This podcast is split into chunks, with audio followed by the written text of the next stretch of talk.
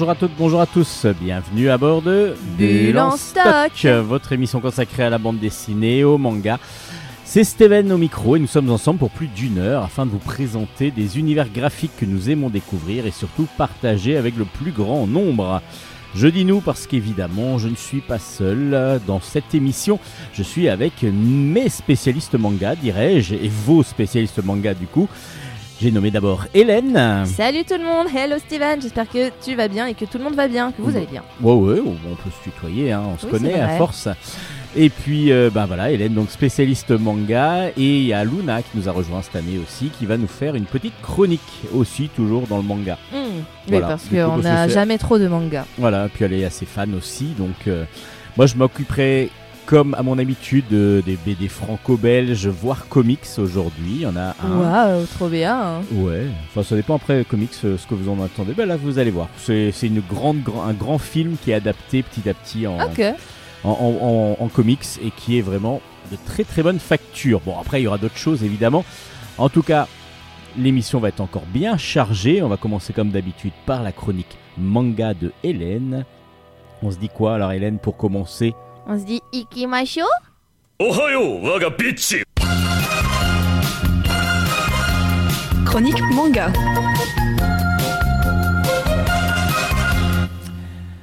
Qui dit chronique manga dit Hélène et qui dit Hélène dit chronique manga. Waouh, tout est lié, c'est dingue. Voilà, mais j'avais pas envie de faire plus.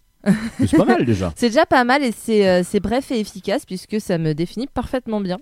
J'arrive immédiatement avec euh, un premier tome entre les mains, non pas une suite, donc un début de série aux éditions Delcourt Tonkam. C'est écrit par Kentaro Yabuki et ça, ça s'appelle Ayakashi Triangle. Alors, Ayakashi, alors Triangle, je pense que vous l'avez, Triangle, tout va Oui, ça, bien, j'avais compris, ça ouais. on va, ça on a. Euh, Ayakashi, qu'est-ce qu'un Ayakashi? Un- C'est un esprit démoniaque qui, euh, qui s'en prend aux humains en lui infligeant des mots. C'est un peu comme des yokai. Euh, c'est assez, assez semblable le aux yokai et dont j'ai déjà parlé, euh, qui ont inspiré notamment les Pokémon. Les Ayakashi sont des esprits euh, plus ou moins malveillants qui vivent tout autour de nous, sauf que tout le monde n'est pas apte à les voir. Et voilà, souvent, souvent on, ra- on rapporte ça aux enfants qui peuvent les voir et pas les adultes, ou alors certains qui ont, qui ont une plus grande ouverture d'esprit qui ainsi peuvent les voir. Bah, c'est comme le manga Mes voisins les, les esprits dont j'ai déjà parlé aussi. Tout à fait. C'est il y a un petit moment déjà, mais c'est exactement le même principe. Euh, La jeune fille qui vit dans cette euh, dans la maison hantée par des esprits a le pouvoir de les voir, mais tout le monde- ce n'est pas le cas de tout le monde. Donc là, c'est un peu ça. Il y a des ayakashi un peu partout. Et nous accompagnons Il y a donc Matsuri. des Aya cachés alors. Des D'accord, j'accepte, j'accepte. Si, Oui, si- en si on les voit pas, ils sont peut-être cachés. Ils sont un peu cachés et en même temps ils se cachent pas trop, mais bon, euh, ouais, on va dire qu'ils sont cachés derrière un film miroir qui fait qu'on ne les revoit, qu'on ne les trouve pas, qu'on ne peut pas les voir.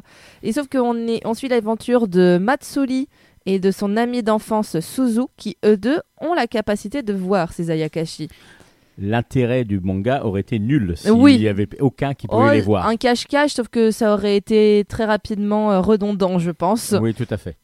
Donc euh, et Suzu s'apprêtent à rentrer en- au lycée. On comprend assez rapidement qu'il y a, bah, en tout cas que Suzu est très amoureuse de Matsuri, donc euh, la fille est très amoureuse de- du garçon. Ça a l'air d'être, euh, ça a l'air d'être réciproque, mais lui il assume moins. Enfin en tout cas il le porte moins sur lui. Toujours est-il qu'ils ont une petite euh, spécificité en plus que de voir les Ayakashi, c'est que Matsuri est euh, un ninja exorciste, c'est-à-dire que son grand-père l'a formé pour pouvoir justement combattre les Ayakashi et euh, ainsi les exorciser, donc pour qu'ils arrêtent d'embêter les humains. De Pour son qu'ils côté, deviennent bons du coup. je crois qu'il les fait tout simplement disparaître. Ah oui, carrément. Ouais, ouais, il n'y a pas de. Tu deviendras gentil. Voilà. Non, non, c'est ouais, adios, donc amigos. Ok, c'est radical. C'est radical. De son côté, Suzu Kanade a la particularité, elle, d'attirer et très facilement les, euh, bah, disons les Ayakashi, parce qu'elle a, euh, oh, je vais pas vous dire ce qui, pour, le pourquoi du comment, mais il y a une raison qui fait que Suzu attire les Ayakashi autour d'elle tout le temps, et elle en attire notamment un qui s'appelle Shirogane, c'est le démon le plus terrifiant des Ayakashi, autoproclamé, euh, ou en tout cas proclamé euh, roi des Ayakashi. Et il, euh, il a décidé qu'il allait manger Suzu. Donc euh, il tourne tout le temps autour d'elle et il essaie de s'en prendre à elle. Sauf que. Elle Il sent le gâteau peut-être ou un truc comme ça. C'est pas loin. C'est ah, pas loin. Ah, bah, voilà. Non, Voilà. mais c'est parce qu'elle mange. En plus, elle bouffe tout le temps des sucreries. Donc il y a, Ah, il y a il y peut-être a un petit chose. jeu avec ça, justement. C'est pas que ça, mais il y a un petit jeu avec ça. Moi je suis trop fort, je devrais être scénariste de manga. Mais c'est ça. Et, euh, et du coup, bah, ce, fameux Shirogane, il se transforme en petit chaton tout mignon et il reste tout le temps euh, dans les pattes de Suzu. Heureusement que Matsuri s'est arrangé pour, euh, pour qu'il soit qu'il ait perdu un peu ses pouvoirs, comme ça il peut pas s'en prendre à Suzu tant qu'il est auprès d'eux. Parce que pareil, ce même Shirogane a fait subir une malédiction à Matsuri, donc le ninja. Je vous dis pas c'est quelle malédiction parce que c'est drôle. D'accord. bah, Et, euh, mais il a, une, il a subi une malédiction et pareil, euh, pareil bah, il vaut mieux qu'il garde donc euh, Shirogane en vie pour pouvoir être libéré de sa fameuse malédiction. D'accord. Voilà pour euh, vous raconter le scénario du manga. C'est c'est du shonen, c'est du, du shonen en même temps, ça se devine un peu quand je raconte l'histoire. Et déjà pour vous dire, alors j'aime beaucoup le style graphique, c'est vachement, c'est vachement beau, c'est un style, bon c'est un peu classique, hein, c'est du manga pur et dur. Mais, mais c'est ce que j'adore. Moi, j'adore ce type de dessin euh, super dynamique, euh, avec des énormes yeux, etc. Il y a beaucoup de fanservice dans le manga, faut dire ce qui est. hein, euh. Alors fan service c'est? Le fanservice, c'est quand euh, y l'auteur s'amuse. Non, c'est quand l'auteur s'amuse à, à mettre les personnages, notamment féminins, dans des, dans des situations un peu délicates pour euh, jouer un peu. euh, Subjective, un peu. voilà, un peu subjective, etc. Moi, ça m'amuse. J'ai toujours trouvé ça assez amusant. Et puis là, ça reste. c'est euh, pas dégradant en plus c'est bien. Voilà, non, non, non. À se peine, retrouve à si moitié en, en petite tenue à chaque fois, c'est ça? Non, non, non, Ah non, c'est plutôt que c'est plutôt que euh, c'est plutôt que comment dire bah par exemple elle va être euh, tout simplement en train de prendre son bain et à un moment il y a un Yakashi qui va apparaître des choses comme ça et non c'est pas c'est pas oh mon dieu on m'a arraché mes vêtements. Non non non ça va. En tout cas dans ce tome 1 ils sont pas rentrés dans ce côté un peu euh, un peu débilos euh, un peu surfait. Euh, c'est pas ça. Mais toujours est-il qu'il y a quand même du fan service et en même temps c'est c'est cohérent, je trouve, contrairement à parfois dans cette histoire, parce que donc ce sont des lycéens qui cherchent un peu, qui, qui ont les hormones qui commencent à travailler, et, et du coup, ça, ça, ça reste un peu plausible, disons, plutôt que de les rendre tout lisses et complètement innocents. En fait, Euh, non, bah non, ils pensent à ce genre de choses, euh, voilà. Mais il y a rien de, y a rien de sexuel pour autant. Ce sont juste des lycéens euh, qui, même s'ils ont des spécificités, sont mine de rien normaux pour leur âge. Du Ouais, coup, j'ai trouvé ça sympa. ninja, je sais pas quoi. J'ai dit malgré leur Ah spécificité. ouais. J'ai même, il insisté. est quand même un lycéen un peu pas trop top, un peu dans les tops des lycéens. Quoi. Ouais, ouais, ouais, c'est sûr que. c'est sûr qu'il a la classe. C'est sûr qu'il a la classe. Alors ça s'appelle comment Donc ça s'appelle Ayakashi Triangle et c'est aux éditions Delcourt Tonkam dans la collection Shonen.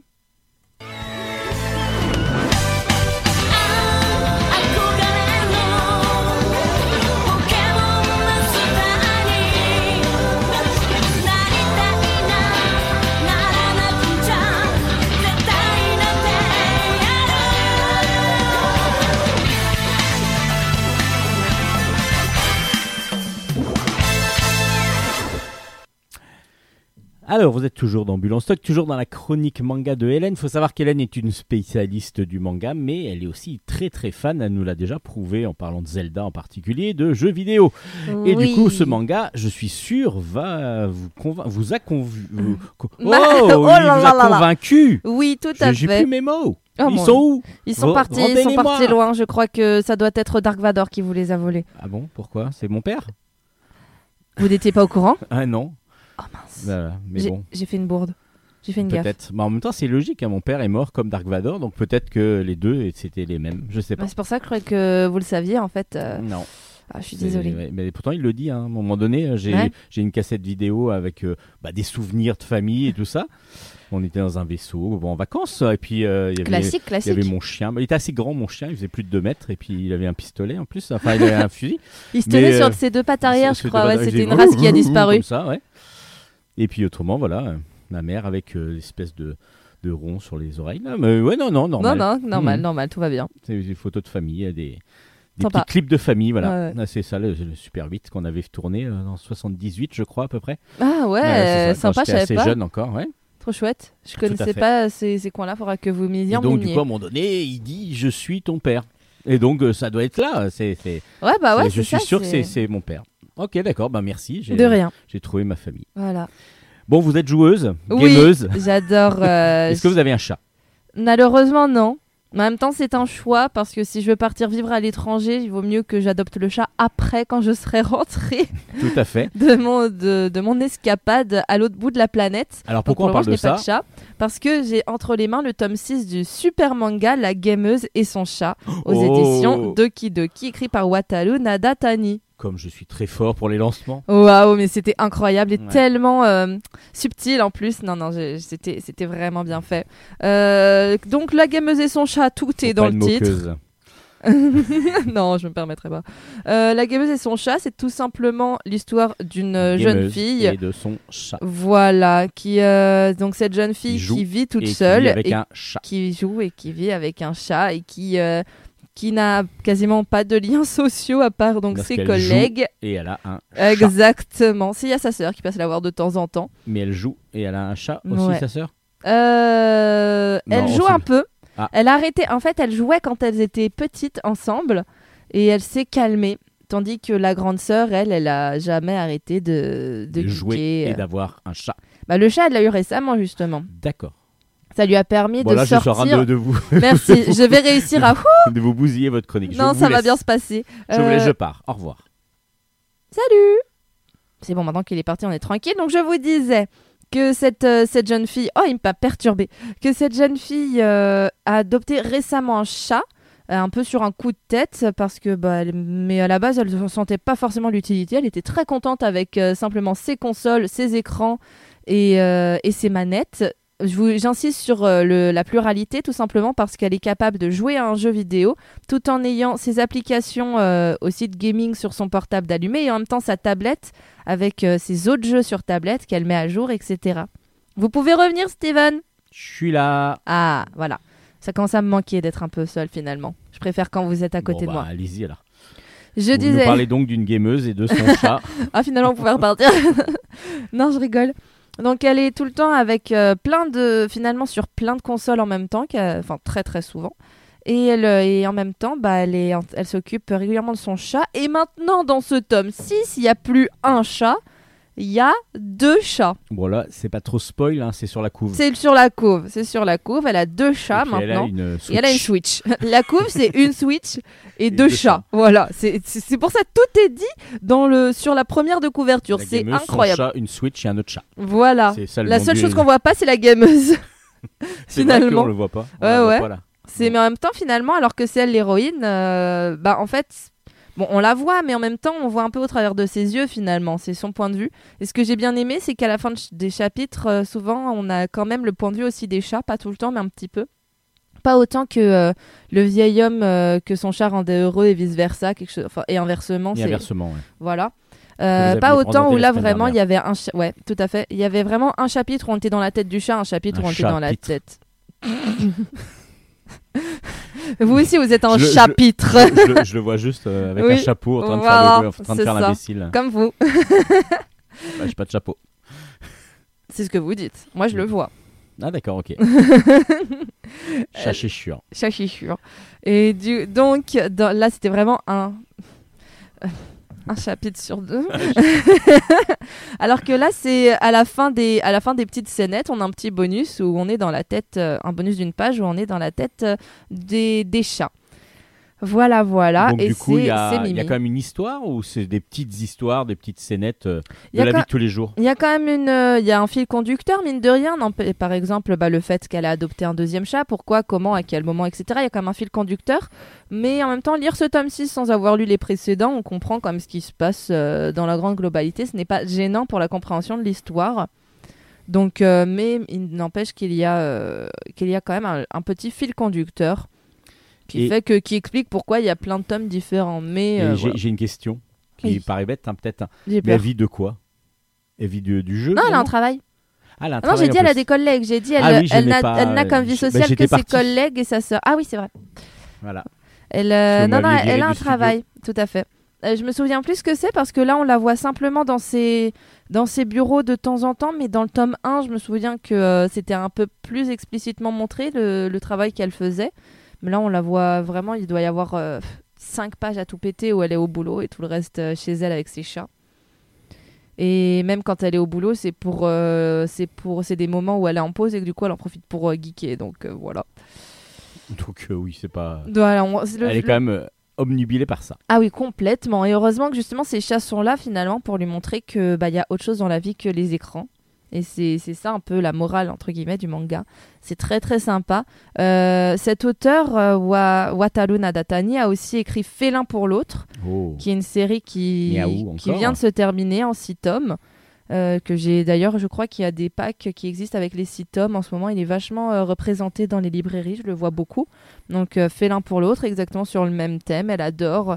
Euh, Attends, c'est le... un peu présenté à la fin du manga. Il y a une- La phrase d'accroche, c'est attention, la passion des chats peut entraîner de graves effets secondaires. Eh oui. Et voilà. Et Bah, déjà, rien que votre vie est complètement changée parce que le chat, il, a- il vous domine. Oui, Donc c'est toujours ça. Donc, euh, c'est toujours moi, le mien, en plus, il est méchant. Il me griffe.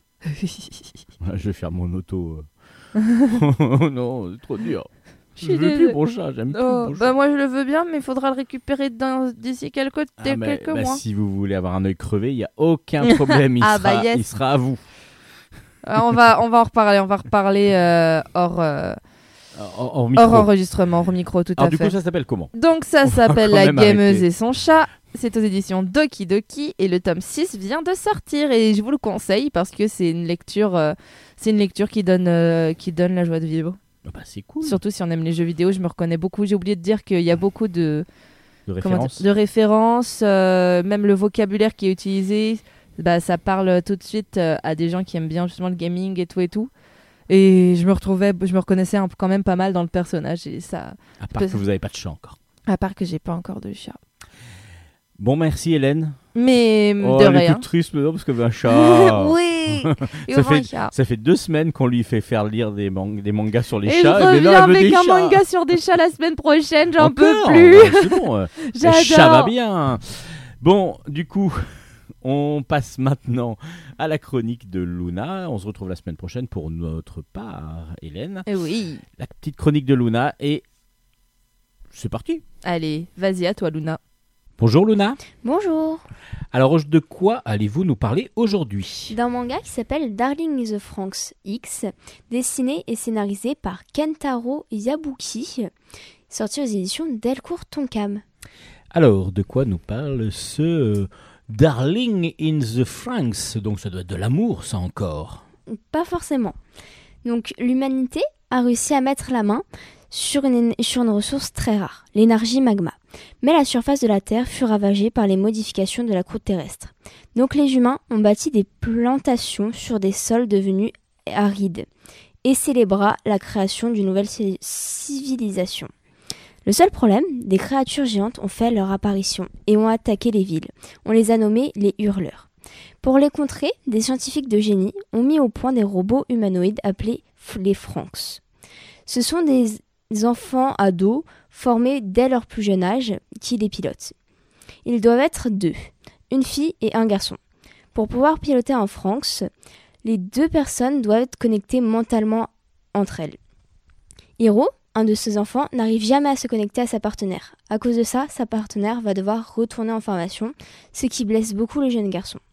Un jour, en se baladant dans la forêt, il va voir une fille se baigner dans l'eau d'un lac. La fille est assez spéciale.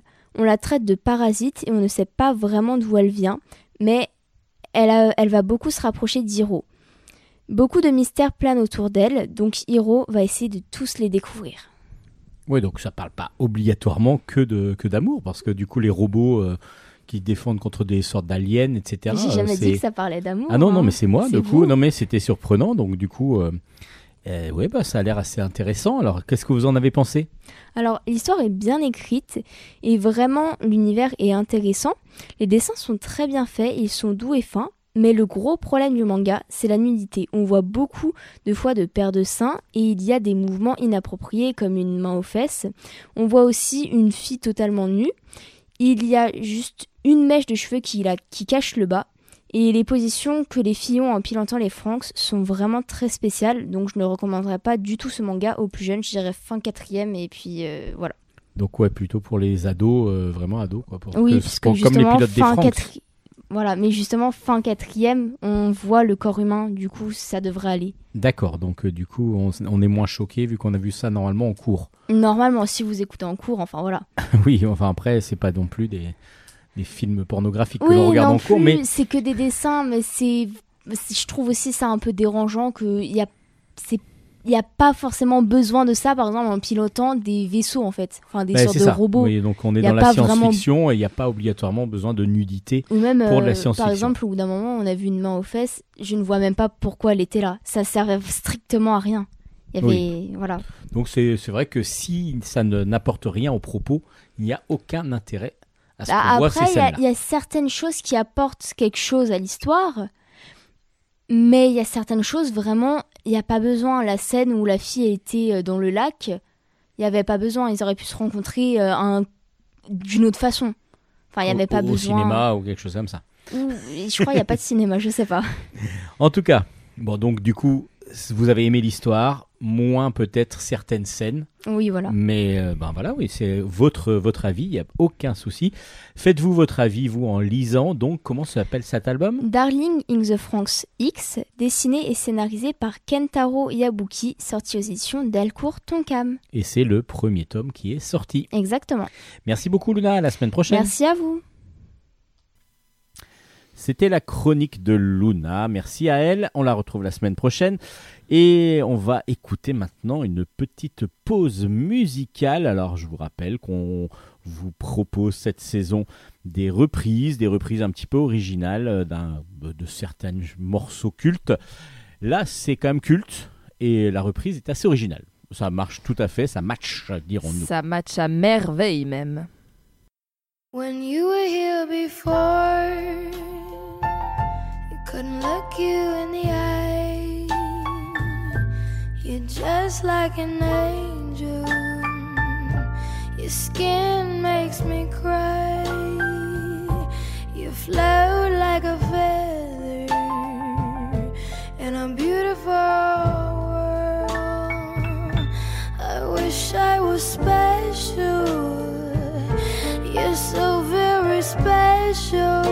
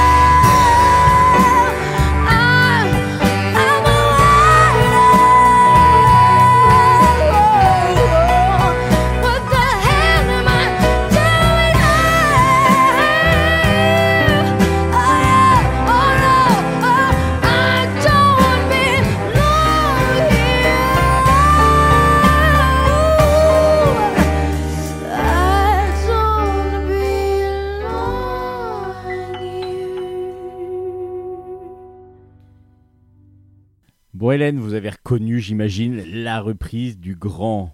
C'est quoi le morceau? Bah de creep, Creep. voyons. euh. Elle le dit tellement de fois dans la chanson. Mais en plus, c'est vrai que au pire du pire, si je connaissais pas le morceau, j'aurais pu tricher. Mais non, non, ça va. C'est, c'est au contraire absolument euh, dans ma playlist, dans ce que j'aime beaucoup écouter. La version originale est sublime et cette reprise l'est également. C'est très sympa à Donc écouter. c'est la chanson de Radiohead évidemment qui s'appelle Creep. C'était vintage post-moderne jukebox qui euh, avec euh, Halle Reinhardt qui chantait donc cette reprise de très originale de Creep mais très belle en plus. Très belle, ça rendait Ça super fonctionne bien. très très bien. Allez, on passe maintenant aux chroniques bande dessinée. Chronique bande dessinée. Et on va commencer ces chroniques BD avec Arkham Mysteries. Le tome 1 s'appelle Le ciel des grands anciens.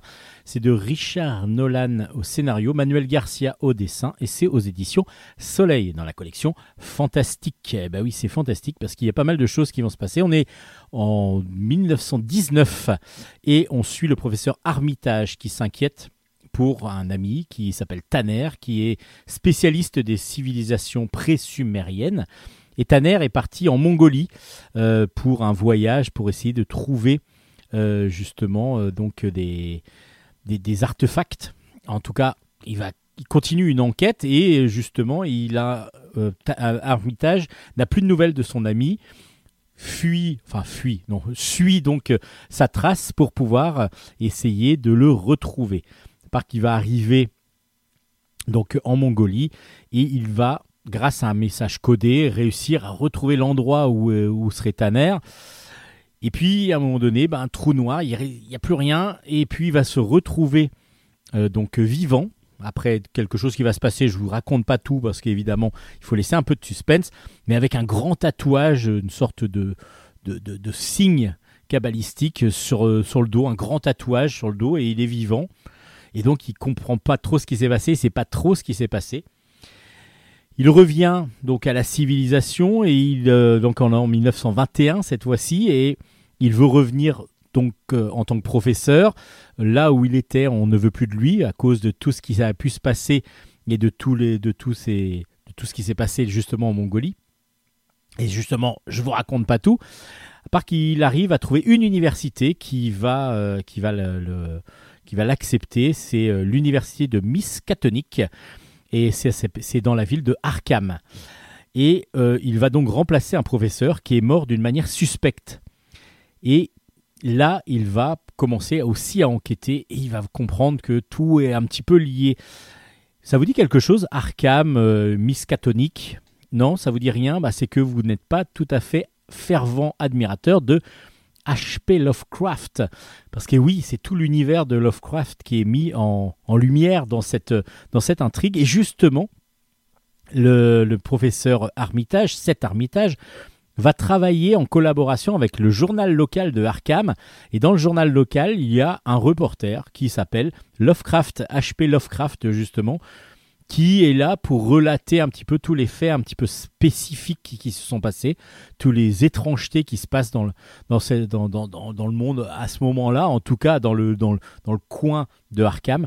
Et en fin de compte, c'est tout ce que a pu nous raconter un petit peu Lovecraft dans ses écrits que l'on va retrouver grâce à Nolan qui va nous petit à petit nous donner ben, comme ça des, des pistes. Euh, C'est c'est très très intéressant.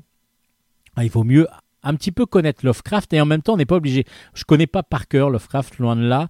J'ai des bases, mais euh, du coup ça m'a pas dérangé pour, pour lire l'histoire de cet ermitage qui est très prenante.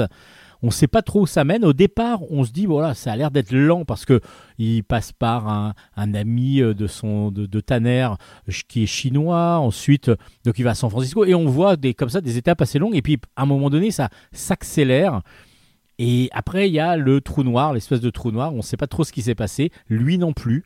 Seth ne sait absolument pas ce qui s'est passé. Et donc, du coup, euh, il va y avoir évidemment des choses un petit peu occultes, des choses euh, bizarres qui vont arriver. Et puis, il y a toujours ce tatouage hein, qu'il a dans le dos qui euh, n'est pas sans un grand, grand mystère aussi.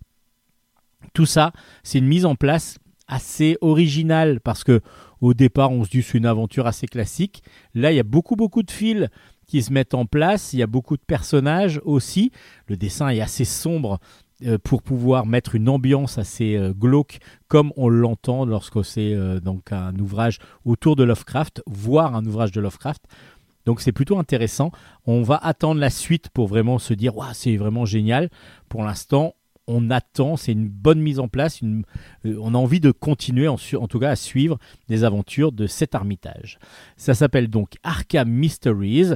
Le tome 1 est sorti aux éditions Soleil et euh, bah, c'est bien fantastique. Donc c'est dans la collection Soleil Fantastique qui porte bien son nom, évidemment. On part dans science-fiction cette fois-ci. Et là, on est en 2029. Bon, pas tout à fait encore, mais c'est de la science-fiction. Donc, euh, mais c'est Blade Runner 2029. Le tome 1 s'appelle euh, tome 1. C'est pas mal déjà. Euh, c'est de Michael Green euh, et Mike Johnson au scénario, André Guilnado au dessin. Et c'est dans la collection comics de chez Delcourt. Alors vous savez que chez Delcourt, il y a Blade Runner 2019 qui est déjà sorti. qui est donc on suit un Blade Runner. Alors un Blade Runner, je vous rappelle que c'est une, sorte de policier qui est chargé de retrouver des réplicants. Les réplicants, ce sont des robots humanoïdes qui sont très proches justement des humains et qui, à un moment donné, ont réussi à prendre leur une sorte d'humanité, mais pas tout à fait, et prendre leur, leur, leur contrôle. Et du coup, sont devenus un petit peu des. pas- Il y en a eu qui, sont, qui ont été terroristes, et du coup, les Blade Runners sont des policiers spécialisés dans la recherche et la traque de ces robots humanoïdes qu'on appelle donc les réplicants. Là, on suit H. H, qui est donc une, une Blade Runner, mais une Blade Runner un petit peu spéciale. Et c'est ce qu'on a découvert en- dans Blade Runner 2019. C'est pour ça que là, on va. Je vais spoiler un petit peu Blade Runner 2019 si vous ne l'avez pas lu. C'est que H est une, donc une chasseuse de réplicants, mais qu'en même temps, elle a une, une humanité qui fait que quand elle va retrouver un réplicant, elle va lui proposer de se sauver donc de faire partie d'un réseau euh, de rébellion et de, contre-attaque. En tout cas, va essayer de les faire échapper euh, à leurs conditions de réplicants afin de pouvoir euh, donc ne plus les traquer, mais surtout trouver une sorte de foyer qui leur permettra de se, retrouver entre réplicants qui justement fuient un petit peu tous les Blade Runner. Et justement, là, on sait ça déjà en lisant Blade Runner 2040, euh, 2029, parce qu'il y a Blade Runner 2049 aussi qui existe. Euh, donc, euh, mais ça c'est le film. Et on a, euh, on va suivre H qui va continuer donc sa traque de réplicants. Euh, là, euh, c'est sur un chantier où il y a apparemment des réplicants, mais bizarrement, il y a un homme qui va se suicider lorsqu'il va, lorsqu'elle va arriver sur place. Donc elle pense que c'est un réplicant, mais en faisant l'analyse de la, de la mort, donc euh, l'autopsie, le médecin dit bah non, c'était pas un réplicant apparemment. Donc qu'est-ce qui se passe exactement? Parce que il y a quand même des signes qui font que c'était un réplicant qui a eu peur d'elle et donc qui se serait suicidé. mais c'est bizarre parce que ça n'en était pas un apparemment génétiquement. Est-ce qu'il y a eu quelque chose qui aurait pu manipuler génétiquement les réplicants pour qu'ils se transforment quasiment en humains? C'est ce que vous allez découvrir dans Blade Runner 2029. Alors, j'ai un peu spoilé Blade Runner 2019. Je suis un petit peu obligé parce que justement, c'est tout le trait et l'attrait de, de cette série, c'est que H est un Blade Runner, mais en même temps moitié répliquant, parce que du coup, elle a toute une structure métallique dans le dos qui lui permet de se protéger dans le dos et surtout de maintenir sa colonne vertébrale, alors que normalement, elle devrait être à l'arrêt. Mais comme elle veut continuer et qu'elle le cache à ses supérieurs, donc elle est un petit peu modifiée aussi, et c'est pour ça qu'elle a cette humanité qui fait que elle est humaine, mais en même temps un petit peu transformée, et donc euh, elle comprend la situation des réplicants. Blade Runner 2029, du coup, ben, nous lance dans une nouvelle, euh, de nouvelle histoire, avec toujours H qui est toujours assez intéressante à suivre, et puis là, de nouvelles intrigues qui nous permettent de, une fois qu'on a quand même les bases un petit peu de 2019, de, de nous vraiment de nous donner une très très bonne première intrigue, en tout cas un début d'intrigue qui nous donne envie de lire la suite, avec un dessin assez stylisé euh, qui change un petit peu des fois des comics. On est entre le comics et le, la BD franco-belge par moment. Et puis la couverture qui est absolument magnifique avec des superbes couleurs numériques. C'est assez appréciable. Moi, j'ai bien aimé ce premier tome. J'attends la suite pour pouvoir me, vraiment me prononcer totalement sur l'histoire complète. Mais en tout cas, ce premier tome m'a tenu en haleine. Blade Runner 2029, le premier tome est donc sorti aux éditions Delcourt. Et puis, on va changer d'univers avec un grand Bourgogne oublié. 12 bouteilles à la mer, c'est le tome 3 de Un grand Bourgogne oublié. Mais ce sont des histoires qui peuvent se lire séparément. Euh, c'est de Emmanuel Guillot et de Hervé Richez au scénario. C'est de Boris Guillotto au dessin. Et c'est aux éditions euh, donc euh, Bambou, pardon, dans la collection Grand Angle. Donc c'est Grand Angle qui est marqué sur la couverture, mais c'est Bambou qui diffuse donc cette histoire d'un grand Bourgogne oublié. Alors un grand Bourgogne oublié, c'est une histoire autour du vin, vous aurez bien compris. À part que c'est à chaque fois un petit peu dans le même style. On va suivre euh, un vigneron euh, qui, euh, qui donc essaye de faire vivre sa, son vignoble. Et donc Manu Guillot, qui est donc le héros de cette, de cette série, à chaque fois ben, a une, trouve une bouteille qui, qui apparemment est assez rare. Il y a quelque chose qui se passe. Et en même temps, on suit aussi les tracas qu'il peut avoir dans son vignoble. Et il va y avoir une sorte d'enquête autour d'un Bourgogne oublié sur le premier tome, par exemple, où il y a une bouteille qui n'a pas d'étiquette et il va falloir essayer de comprendre et de deviner d'où ça vient. Donc faire une mener une enquête. Et c'est ce qui va se passer encore dans ce troisième tome, où là, euh, Manu Guillot, bah tiens, c'est comme un petit peu le scénariste euh, qui s'appelle Emmanuel Guillot. Donc du coup, je pense que c'est un pendant de, de ce qui de, de son héros euh, de bande dessinée. Euh, Manu Guillot, là, il a, faire, il a fort affaire avec le Brexit. Et oui, parce qu'il a beaucoup d'importations qui se font, enfin d'exportations qui se font vers l'Angleterre. Et à cause du Brexit, les prix vont flamber, les prix de l'exportation. Et donc, du coup, il se trouve avec un importateur anglais qui euh, le contrat. Et donc, il se retrouve avec euh, des dizaines de bouteilles sur le dos, euh, dans les bras. Il faut trouver vite un importateur. En même temps, pour conserver les bouteilles en attendant, il faut trouver une cave aussi. Mais pour pouvoir avoir une cave, il faut avoir de la rentrée d'argent pour pouvoir payer euh, donc euh, la location de la, cave. Donc, euh, pas évident. Et puis, c'est dans ce son contexte-là qu'il va aller avec sa femme donc à l'enterrement du grand-père justement de, sa, de, sa, de son épouse. Et comme héritage, la, sa femme hérite de, de 12 bouteilles, 12 bouteilles euh, donc euh, de vin, qui, enfin de la cave même complètement, mais de 12 bouteilles de vin un petit peu originales parce que y a, elles ont des flacons différents, donc des bouteilles de formes différentes, et il y a un B dessus, et c'est tout. Et c'est tout. Lorsqu'ils vont en ouvrir un, qui normalement devrait être un Chambertin euh, 1806, si je me rappelle, euh, 1802, pardon, un Chambertin 1802. Lorsqu'ils vont goûter ça, ils vont comprendre que ce n'est absolument pas le vin qui correspond à la bouteille qu'ils ont entre les mains. C'est une sorte, un vin de Madère, mais un ancien vieux, un très très vieux Madère, donc un, vin qui vient du Portugal. de Madère, justement, de l'île de Madère. Alors, qu'est-ce qui s'est passé exactement? Et voilà, de nouveau, Manu qui va essayer avec ses amis de comprendre d'où viennent ces 12 bouteilles qui apparemment sont le même, qui ont le même nectar à l'intérieur, mais qui sont de 12 bouteilles différentes, de formes différentes, donc qui viendraient de Bordeaux et d'autres euh, bouteilles, donc qui auraient été soit recyclées, bah, on ne sait pas trop. À vous de comprendre et de deviner ce qui va se passer.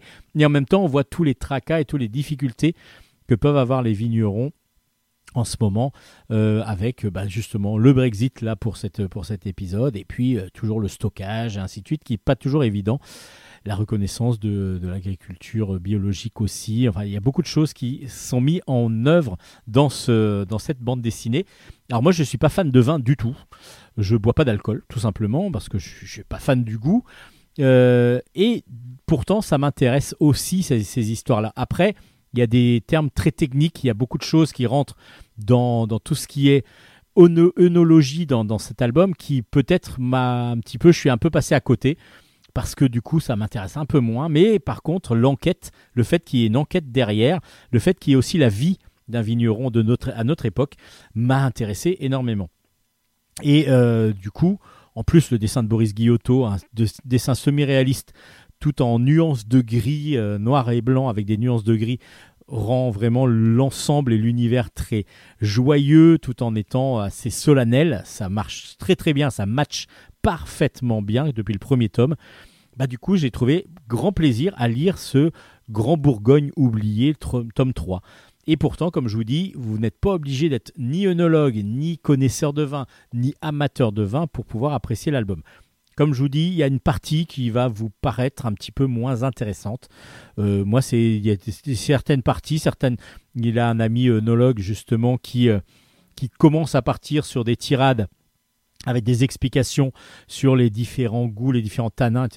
Honnêtement, je suis un peu, j'ai un peu passé très vite ces, ces cases là où j'ai pu, euh, je les ai lues, mais je sens essayer de comprendre obligatoirement tout ce qu'il y avait dedans parce que ce n'est pas un milieu qui m'intéresse. C'est c'est juste ça.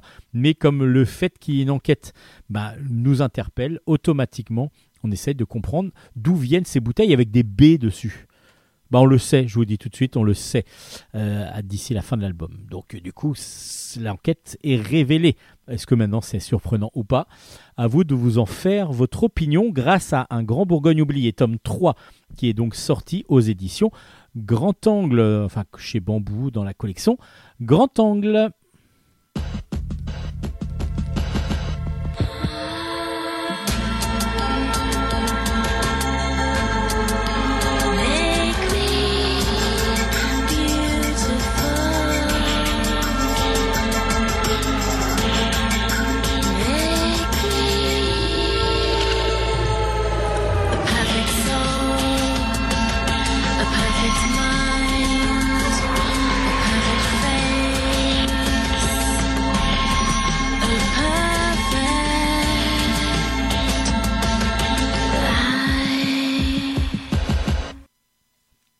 On part maintenant plutôt au Mexique avec Mescal.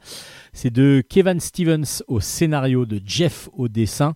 Et c'est dans la collection hors collection, chez Soleil tout simplement. Il y a c'est hors collection, donc hors collection ça veut dire que c'est pas dans une collection, ce qui est assez logique. Donc c'est la collection, c'est chez Soleil tout simplement. Vous allez suivre cette fois-ci euh, l'histoire d'un de Van Nanka. Van Nanka, c'est un gars qui toute sa vie a été un petit peu loser. Il a été loser complètement parce que du coup, euh, il y a son père qui est parti un jour en lui disant T'inquiète pas, je reviens vite, qui n'est jamais revenu. Il avait 6 ans à peu près. Et il attend toujours euh, son père. Euh, il est très désabusé hein, dès, le, dès le départ, le Vananka. Là, on le retrouve un petit peu plus adulte, toujours pas très bien. Et puis il y a sa mère qui meurt. Et là, il se retrouve avec toutes les dettes que pouvait avoir sa mère. Sa mère qui en avait absolument rien à faire de lui. Là, il, il en peut plus et il décide de partir. Alors là, oui, il a plus rien du tout. Il a même plus que rien. Il a même des dettes, comme je vous disais, et donc il part. Il part. euh, il prend sa guitare, il prend un petit baluchon et il part au Mexique, là où serait son père apparemment, parce qu'il re- reçoit régulièrement donc des des cartes postales tous les ans pour son anniversaire. Happy birthday, hop, my son. Point barre. Il n'y a rien d'autre. Et il part donc euh, rechercher son père sur les traces de son père ce qui va pas être euh, tout à fait évident tout de suite. Alors, on est parti sur un road movie comme ça. Euh, à chaque fois, il va se trouver dans des situations un peu improbables, et puis un jour, il va se faire aider par, bah, il va être recueilli par euh, un, grand-père avec son petit-fils et sa petite-fille qui sont, qui sont, qui vont les- qui l'héberger, et qui vont donc du coup bah, l'aider. Euh, le grand-père, lui, il est à moitié chaman. Il aide son petit-fils, à- qui a une dizaine d'années, à devenir chaman aussi.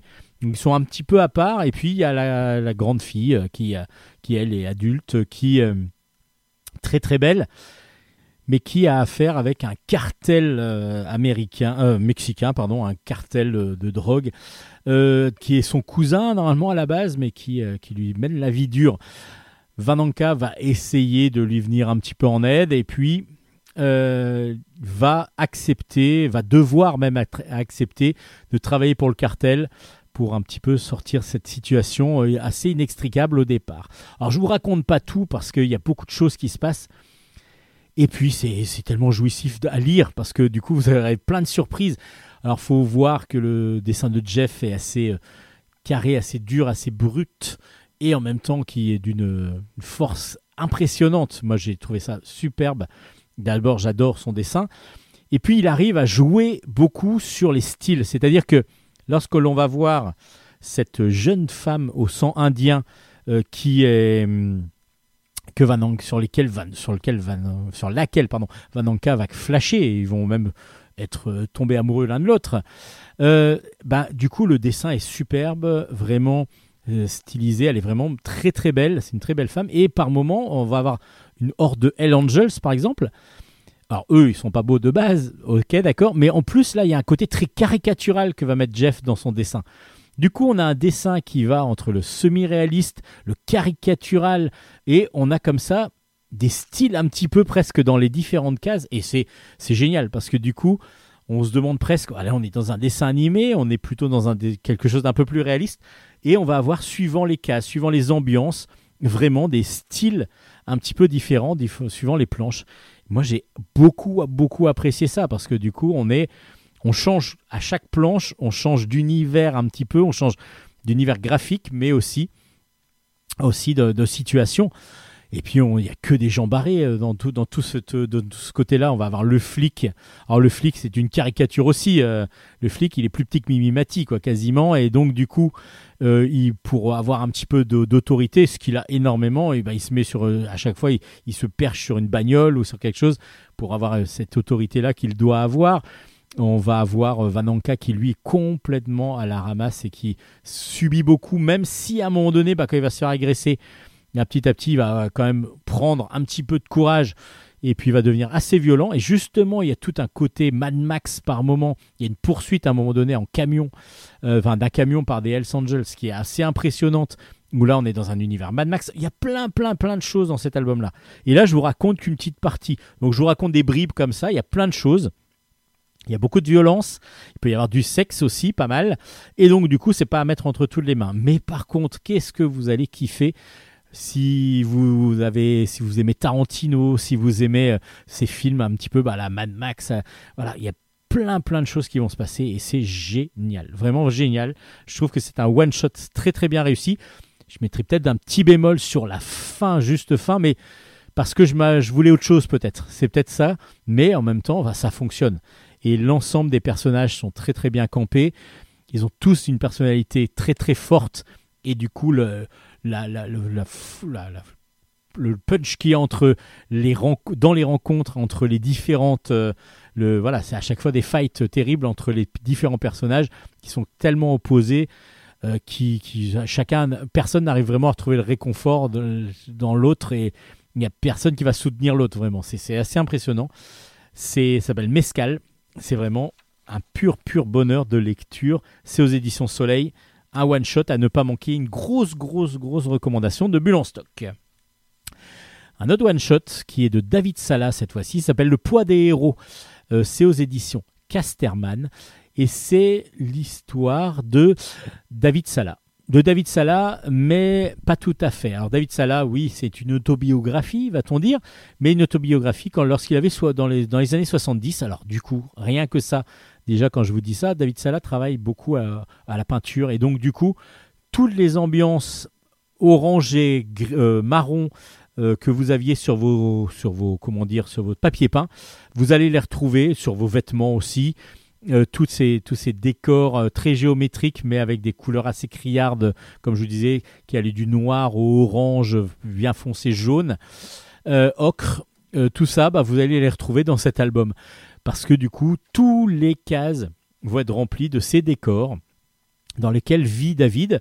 Et David, bah, voilà, on va suivre sa jeunesse, à part que lui, sa jeunesse, ça a été pas particulière, parce qu'il a vécu en France dans ces années 70 mais il y a ses parents et ses grands-parents qui sont des qui sont qui forment vraiment la famille et en particulier ses grands-parents qui sont venus pendant la guerre pour fuir Franco, qui sont venus en France et il va y avoir tout ce passage euh, cette, euh, ce passage obligé dans une famille où les, il va comprendre, il va essayer de comprendre qui étaient ses grands-parents, comment ils sont arrivés là, pourquoi la famille en est arrivée là la force qu'il a fallu avoir pour sortir de ces camps, pour pouvoir remonter, pour pouvoir avoir le courage aussi de fuir plutôt que d'accepter euh, le franquisme.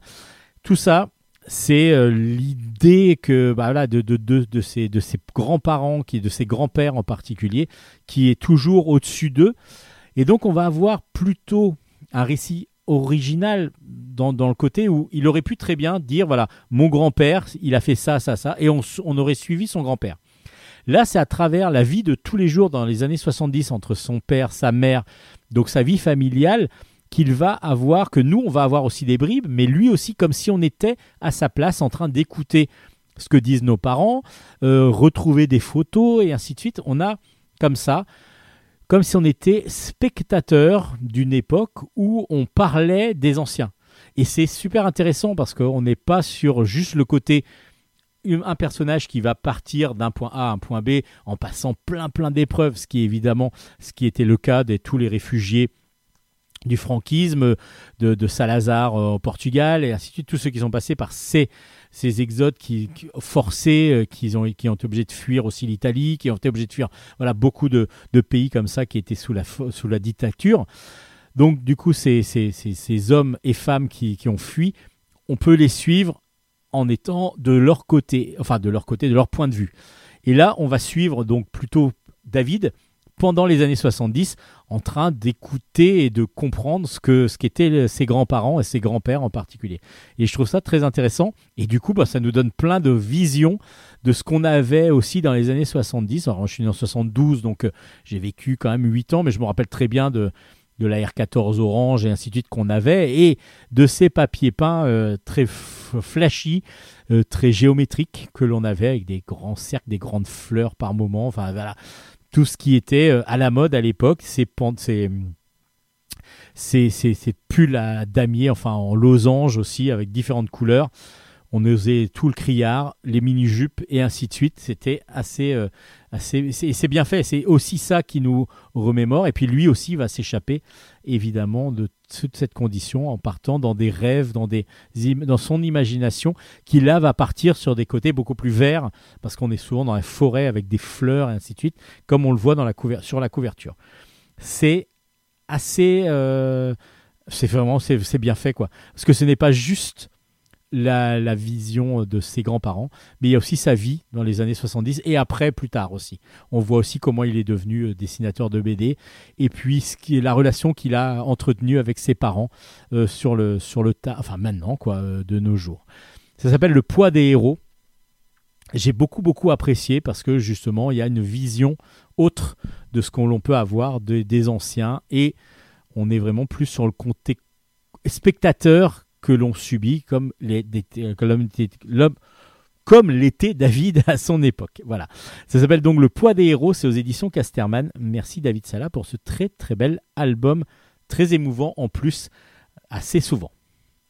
Aux éditions Delcourt est sorti le deuxième tome d'une série qui va en comporter trois, même si bah, on aimerait bien que ça continue parce que pour l'instant les deux premiers tomes sont excellents. Ça s'appelle Mobius.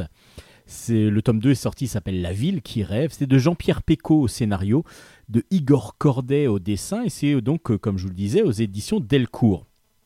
Alors je vous rappelle un petit peu euh, l'univers. On, suit Berg. Berg, c'est un, gars qui était euh, dans un camp de gitans, un petit peu euh, paumé, euh, mais il a, à un moment donné, on est venu le rechercher et on lui a dit voilà, il y a un problème. Il faut que tu reviennes à la chasse d'un meurtrier qui euh, se déplace, mais de monde en monde. Et oui, parce qu'en fin de compte, si vous regardez bien même la couverture de Mobius, vous avez des cercles concentriques et ce sont des mondes, des multiverses, en fin de compte, des mondes parallèles que l'on va pouvoir atteindre lorsque l'on va mourir. Lorsque l'on meurt, on passe non pas à l'état euh, définitivement euh, euh, où on n'est rien, mais on passerait d'un monde à l'autre, enfin vers un autre monde. Donc on revivrait sous une autre forme éventuellement dans un autre monde. À part que Berg, lui, on va lui expliquer qu'il a la possibilité de se déplacer entre les différents mondes et du coup c'est devenu un une sorte de policier des, des mondes pour pouvoir chasser ceux qui malheureusement le font aussi mais pour des raisons néfastes. Et donc il va se retrouver en, en brigadé involontairement, il veut vraiment pas y aller mais il sait même plus vraiment, et lui il a perdu la mémoire apparemment, il sait plus vraiment comment ça passe et ça se passe. Et du coup nous on est entraîné avec lui euh, dans, cette, dans ce multivers, dans ces mondes parallèles, à la recherche de ce fameux voyageur qui s'appelle Deng. Et euh, c'est cette- ce, personnage qu'ils doivent intercepter. Enfin, quand je dis il, parce qu'il y a Lee aussi qui est donc venu chercher une femme qui est venue rechercher Berg. Et Berg, bah, comme nous, va découvrir petit à petit euh, cet univers de passage d'un monde à l'autre que lui peut euh, faire. Donc, il c'est un voyageur, donc il a la possibilité de le faire sans trop de risques. Nous, on n'aurait pas la possibilité de le faire. Et du coup, Mobius nous lance comme ça dans un univers parallèle, des univers parallèles qui ressemblent euh, beaucoup de points au nôtre, avec des choses complètement différentes aussi, et c'est ce qui est super intéressant. Et dans ce deuxième tome, on est toujours dans la poursuite mais de, de Deng, mais sans, avec moins d'action que dans le premier, mais beaucoup plus de réflexion et beaucoup plus de, présentation un petit peu du système de l'univers. C'est vraiment excellemment fait. On est entraîné justement dans, ces univers, dans, ce passage, et Berg, ben, il, est complètement perdu. On est- on l'est un petit peu aussi, on va comprendre petit à petit comment ça se passe. Et c'est super intéressant, c'est super bien fait. Le dessin réaliste de Corday est excellent. Des fois un petit peu épais peut-être pour l'ancrage, mais ça reste donc un superbe dessin euh, comme à son habitude de Igor Corday. Donc du coup, bah, on est dans une série de science-fiction qui est vraiment excellente, qui doit se clôturer au troisième tome. Mais du coup, ben voilà, il y a encore pas mal de choses à dire, je pense, et on a hâte, hâte, hâte d'avoir la fin de ce Mobius. Mobius, donc aux éditions Delcourt, c'est une grosse recommandation de Bulle en stock. Le premier était déjà une recommandation de Bulle en stock. Bah, le deuxième l'est aussi, évidemment. C'est vraiment excellent c'est lent.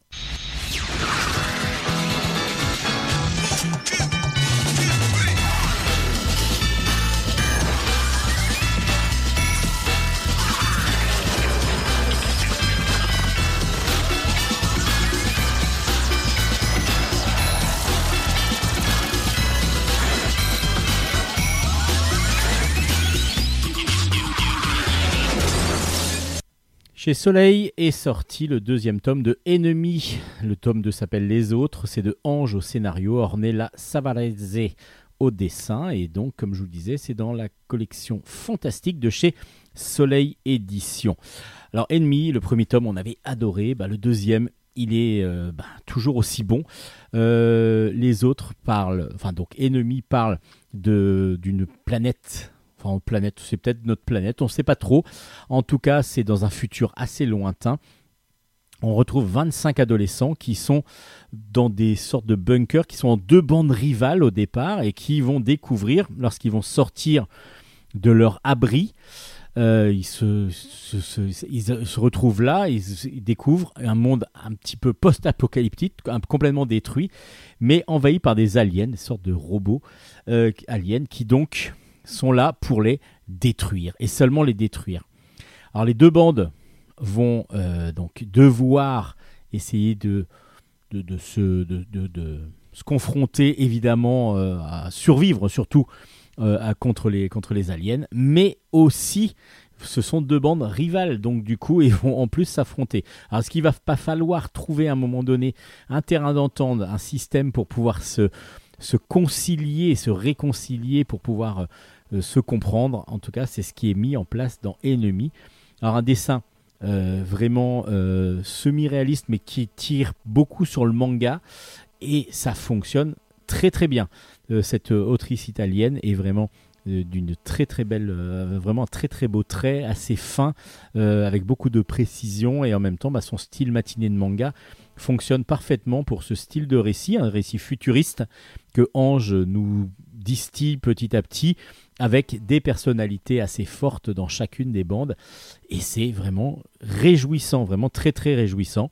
Ça s'appelle Ennemi, le tome 2 est donc sorti aux éditions Soleil et c'est une belle recommandation de Bulle en stock.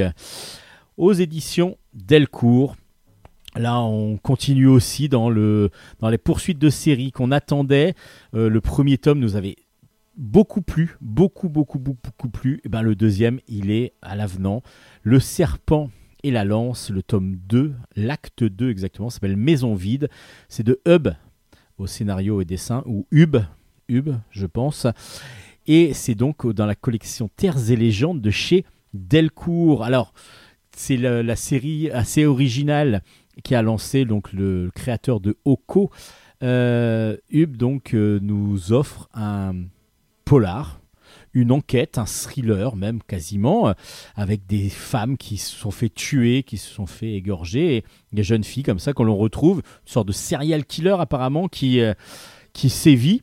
Mais la grosse, grosse, grosse originalité de cet univers, c'est que ça se passe au temps des Aztèques. C'est à l'époque des Aztèques et donc du coup, bah, tous les codes évidemment que l'on connaît autour du thriller et du polar vont être complètement changés parce que évidemment on a des systèmes de caste, on a des systèmes de de de, dieux, et ainsi de suite. On a toutes les religions, mais aztèques qui, prennent la place. Et du coup on est complètement désemparé en même temps avec une structure narrative ben, qui qui convient à un polar ou un thriller, ça fonctionne. Et on, on suit euh, ces aventures-là. Et en même temps on est déstabilisé. Et Hub a vraiment vraiment fait pousser le, vice, à, enfin pas le vice hein, évidemment, à pousser à, nous faire connaître un petit peu ce- cette civilisation aztèque, mais du côté vraiment du vécu avec des personnages que l'on va suivre. Donc là on va suivre Œil Lance qui va donc lui euh, enquêter sur les meurtres de ces jeunes filles qui, qui ont été retrouvées momifiées un peu partout aux alentours de la cité de Tenochtitlan. Et euh, on lui a demandé, donc c'est le prêtre Kotzalt qui lui a demandé de faire, cette enquête. C'est surtout parce qu'il doit protéger ses sœurs et du coup euh, il va accepter à contre-coeur au départ de, mener cette enquête, surtout qu'il va être confronté à son ennemi de toujours, son ennemi d'enfance qui s'appelle Serpent. Et donc du coup on a tous les codes de cette cette de ce thriller qui, sont complètement chamboulés parce que on vit en même temps à l'époque aztèque. Et j'ai trouvé ça très très intéressant. Alors le dessin semi-réaliste de Hub et de Hub, on va dire, je vais dire Hub plutôt, est absolument magnifique comme d'habitude. On est vraiment plongé dans cet univers et en même temps, bah, il faut pas s'accrocher, mais comme on n'a pas l'habitude des codes de, de tout ça, bah, il y a beaucoup de, d'interpellations, beaucoup de choses qui, Ah, tiens, c'est quoi ça exactement? Tout est expliqué, tout est compréhensible évidemment, mais il va falloir, euh, bah, on n'est pas dans un polar classique, ni dans un thriller classique, on est vraiment plongé à l'époque aztèque. Et j'ai trouvé ça très très original, très intelligent. Et du coup, le deuxième tome nous nous, pousse toujours euh, vers, euh, vers cette enquête qui est très très intéressante et euh, vraiment une plongée dans le, dans le passé qui est euh, surprenante, vraiment très surprenante. Ça s'appelle donc Le Serpent et la Lance. C'est aux éditions Delcourt et c'est une grosse, grosse, grosse, grosse, grosse, grosse. Est-ce que j'en rajoute un? Non? Bon, allez, une grosse recommandation. Deux bulles en stock.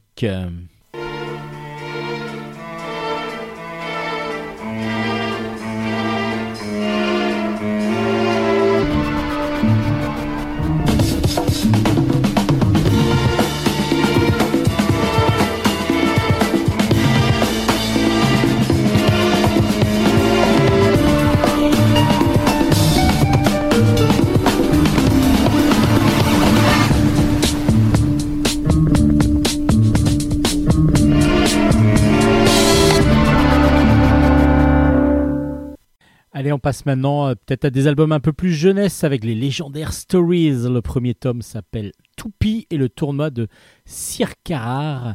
C'est de Patrick Sobral et Louise Jour. Alors surtout Louise Jour, mais c'est d'après euh, donc l'univers de Patrick Sobral évidemment. C'est chez Delcourt dans la collection jeunesse. Donc Patrick Sobral, c'est évidemment le créateur des légendaires qu'il a donc euh, créé complètement sur le cycle les 21 tomes je crois. C'est je crois que c'est 21 Euh, donc il a tout où il a tout fait. Il a créé l'univers et il a aussi créé euh, donc tous les personnages et l'histoire. Il avait même dessiné. Ensuite il y a eu pas mal de spin-off, donc c'est-à-dire les légendaires origines par exemple. On a aussi la, le côté manga qui est fait, donc on a euh, donc le, parodia, donc c'est dans l'univers de, de, de légendaires, mais avec des gags plutôt. Et il y a eu la série télévisée, il y a le jeu de société, enfin voilà, les légendaires se s'ouvrent à pas mal de choses, à pas mal d'univers, et justement cet univers-là des légendaires, Patrick Sobral a décidé de le laisser un petit peu libre aussi en proposant à des auteurs de bande dessinée, donc sur ce premier tome, Louise Jour par exemple, qui a fait euh, Canopée euh, par exemple chez Delcourt, euh, et, ou Nesca, qui est un excellent, excellent album, enfin une excellente série. Louise Jour donc propose, enfin Patrick Sobral a proposé à des auteurs de faire des histoires dans l'univers des légendaires, mais sans les personnages des légendaires. Donc c'est plutôt autour, avec des personnages qui existent autour des légendaires. Là, cette fois-ci, euh, du coup, on va suivre Toupie. Toupie, c'est une petite fille qui vit dans un cirque. Elle a été recueillie dans ce cirque et elle, euh, elle élève. Alors, elle n'a pas de numéro et justement, c'est ce qui la frustre beaucoup. Mais elle a, euh, elle élève quand même le lipan. C'est enzyme, elle s'appelle, et c'est le dernier lipan. Donc un, animal extraordinaire de l'univers des légendaires. Donc du coup, dans le monde d'Alysia. Et cette, cet animal qui est le dernier de sa lignée, donc est élevé pour ce cirque pour faire un numéro et justement elle, elle voudrait que ce soit elle qui fasse ce numéro. Alors elle n'a pas le droit encore de le faire, donc on- nous on découvre au début le cirque et puis un jour on leur propose de faire le tournoi de, des cirques en fin de compte. Une sorte de grand tournoi où les meilleurs numéros de cirque vont être euh, donc petit à petit vont s'affronter. Tous les cirques vont s'affronter et petit à petit, il n'en restera plus que deux pour la finale. Et justement, ils vont aller donc à Circarar pour faire ce tournoi. Ils vont découvrir un cirque qui est assez impressionnant, mais qui est un cirque qui euh, élève des animaux, mais qui les enfin, qui, qui donc fait la démonstration, euh, fait des numéros avec des animaux, des animaux très rares pour la plupart, mais qui sont très maltraités aussi. Donc déjà, ça va révolter évidemment Toupie, cette petite fille qui, elle, élève avec amour son lipan. Mais surtout, ben, un lipan qui est peut-être le dernier de sa race, évidemment, ça attire beaucoup les convoitises. Donc évidemment, vous avez compris qu'il va y avoir des sortes d'affrontements euh, entre les cirques. Et c'est plutôt bien fait, justement. Mais euh, du coup, l'univers des légendaires nous permet d'avoir un bestiaire assez foisonnant et assez créatif donc de la part de Louise Jour. On a un dessin très très cartoon et euh, qui fonctionne très très bien pour l'univers, qui est beaucoup plus cartoon et beaucoup plus jeunesse que ce qu'a pu proposer Patrick Sobral, voire euh, les Jenny par exemple dans les, dans les autres euh, styles légendaires. Là on est vraiment dans quelque chose de très très jeunesse, beaucoup plus jeunesse que d'habitude, même dans le propos où c'est beaucoup plus simple j'ai l'impression dans le propos. mais ça reste très très agréable à lire. Parce que déjà, Louise Jour, ben, on adore ce qu'elle fait. Euh, Comme je vous disais, Canopée ou Nesca, moi j'ai adoré et je vous recommande ces deux séries. Et puis, euh, ben, là, on est dans cet univers de légendaires qu'on apprécie toujours. Et le fait de partir sur euh, d'autres idées, d'autres histoires, nous permet de complètement être innocent et de ne pas connaître du tout l'univers pour quand même apprécier l'album. Donc c'est vrai que ceux qui ne connaissent pas les légendaires ne seront pas du tout euh, mis de côté, au contraire, tout le monde va pouvoir. Ça aurait pu ne pas être les légendaires. hein.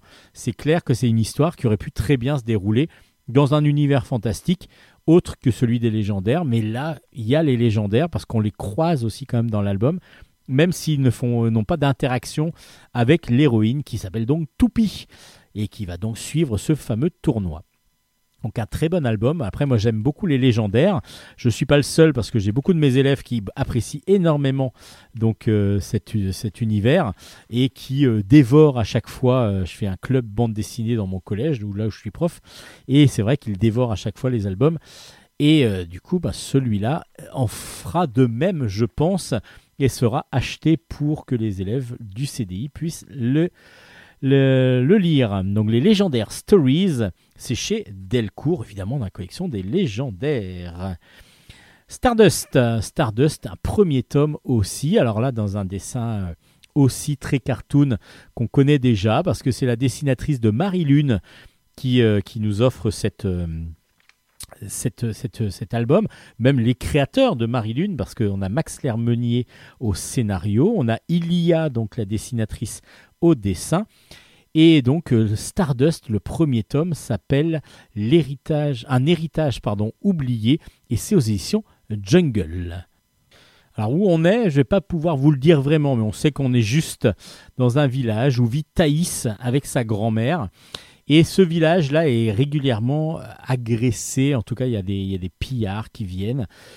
Et au lieu de se défendre, le, le les dirigeants du village disent non, on va prier, on va prier la grande eau, la déesse de la grande eau, qui va nous sauver et qui va donc nous permettre. Alors les pillards arrivent, en plus ils doivent, les grosses parties de la récolte doivent aller vers les pillards et quand ils sont pas contents, bah, ils, en plus ils détruisent le village. Et là, Thaïs n'en peut plus. N'en peut plus parce que le fait de croire à, cette déesse et que cette déesse va venir à bout de ces pillards, enfin voilà, elle se dit mais non, il faut quand même qu'on se défende, qu'il y ait quelque chose. Et puis elle va rencontrer un jour un, un jeune homme qui est assez bizarre, un petit peu mystérieux, qui serait un mage, une sorte de magicien. Et ça va la bouleverser complètement parce que apparemment, elle va découvrir grâce à cette, cette rencontre qu'elle serait, en tout cas que sa famille, ce serait des descendants de magiciens et que du coup, ou de fées, enfin voilà, de quelques des, qui peuvent lancer des sorts et que du coup, elle serait la descendante de la famille de Stardust, Stardust qui était donc un- une, sorcière, euh, une sorcière positive évidemment, avec beaucoup beaucoup de pouvoir. Alors qu'est-ce qu'il en est exactement? Et puis est-ce qu'elle va pouvoir elle aussi avoir des pouvoirs? Bah, c'est ce que vous allez. Est-ce qu'elle va pouvoir avoir des pouvoirs? C'est pas mal quand même. Est-ce qu'elle va pouvoir lancer des sorts, dirons-nous? Bah, C'est ce que vous allez découvrir dans ce premier album de Stardust qui est assez fourni, qui nous propose en 48 planches donc de découvrir et l'univers de Thaïs dans lequel vit Thaïs et en même temps bah, tout son passé et puis euh, peut-être aussi l'avenir. Donc c'est plutôt pas mal. C'est assez fourni, il y a pas mal de choses, mais c'est très très agréable à lire avec le dessin de Ilia qui est très rond, euh, très assez cartoon, très matiné de manga et d'animé, et ça se ressent, mais c'est magnifiquement euh, mis, en, en dessin, c'est superbe. Euh, et du coup, bah, ça se laisse, on se laisse transporter dans cet univers que l'on ne connaît pas. Bon, après un univers de magie avec une jeune fille qui découvre un petit peu qu'elle a des pouvoirs magiques, ça reste dans le classique. On va voir ce qu'il en est de- des, prochains, des, prochains albums pour pouvoir vous, nous faire complètement une opinion définitive qui pour l'instant, je vous le dis, est très très positive.